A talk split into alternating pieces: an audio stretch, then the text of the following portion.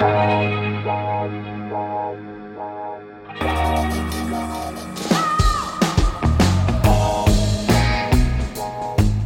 à lire, un podcast de Bernard Poirette.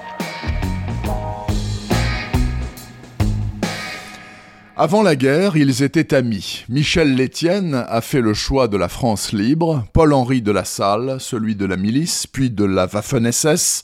Il a combattu dans Berlin aux toutes dernières heures du Reich, avant d'être récupéré par l'US Army. Létienne a survécu à l'épopée soviétique de l'escadrille Normandie-Niemen, nous sommes au printemps 1945, la France à genoux est à reconstruire, surtout politiquement. L'homme en charge s'appelle Charles de Gaulle.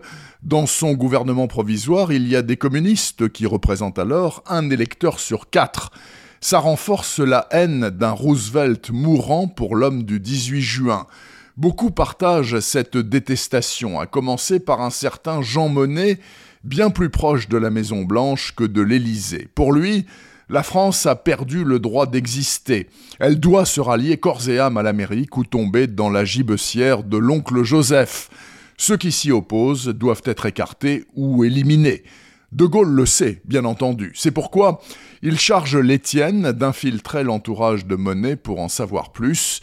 Dans le même temps, les Américains passent à la vitesse supérieure. Truman, le paysan à lunettes du Missouri, semble légèrement dépassé par les événements. L'OSS, pas du tout. Les barbouzes de William Donovan n'ont plus que six mois devant eux pour éjecter De Gaulle, éradiquer les cocos et mettre la main sur l'hexagone, et pour ça, ils ont un homme qualifié, Paul-Henri de la Salle, ancien lieutenant de la division Charlemagne et qui plus est tireur d'élite. C'est lui, avec trois autres, qui attend De Gaulle le 27 mai 45 sur une route de Haute-Marne. Tout cela, bien sûr, n'est pas arrivé, mais ça aurait pu. Ça s'appelle une uchronie. Bien maniée, c'est l'un des plus puissants outils romanesques disponibles et dans le cas présent, c'est une réussite absolue, du même niveau que Fatherland ou le maître du haut château. Et croyez-moi, ça fait froid dans le dos. On se dit que oui, pourquoi pas Monet au pouvoir après l'élimination de De Gaulle? Pourquoi pas l'armée américaine chargée de la sécurité en France? Pourquoi pas le Parti communiste interdit? Et pourquoi pas le poteau pour ses principaux chefs au Mont Valérien, avec des GIs comme peloton d'exécution.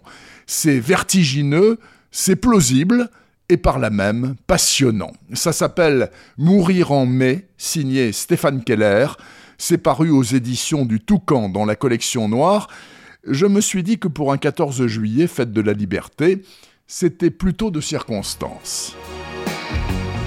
Retrouvez le podcast C'est à lire avec Bernard Poirette sur toutes les plateformes de téléchargement.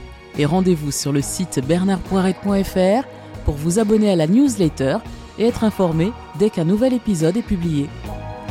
Suivez toute l'actualité du podcast C'est à lire sur les pages Facebook et Twitter de Bernard Poirette.